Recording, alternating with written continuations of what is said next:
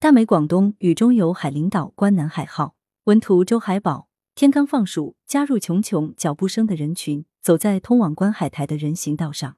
莫道君行早，更有早行人，一波一波的三五成群，一家老少。到了观海台，密密麻麻的人倚在栏杆上凝视东方，更有不少长枪短炮架起阵势。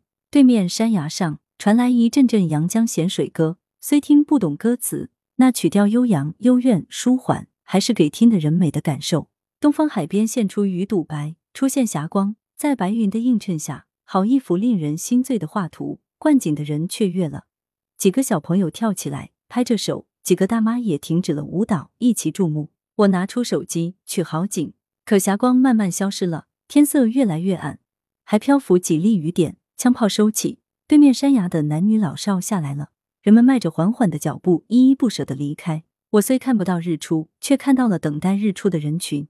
雨越来越大，我们自驾车往海上丝绸之路博物馆开去。博物馆前，首先吸引我们眼球的是由五个大小不一的钢构椭圆体连环相扣而成的造型，构图新颖奇特，有创意，引起人们啧啧联想。跟着一列队伍整肃的解放军鱼贯进馆，只见一艘南宋沉船，二十多米长，这就是著名的南海号。二零零七年整体打捞上岸。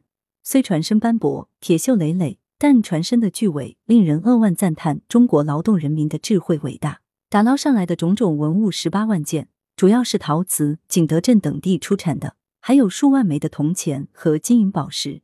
这些是劳动人民流血流汗的成果，是灿烂文明的结晶。来源：羊城晚报羊城派，责编：易之娜，校对：彭继业。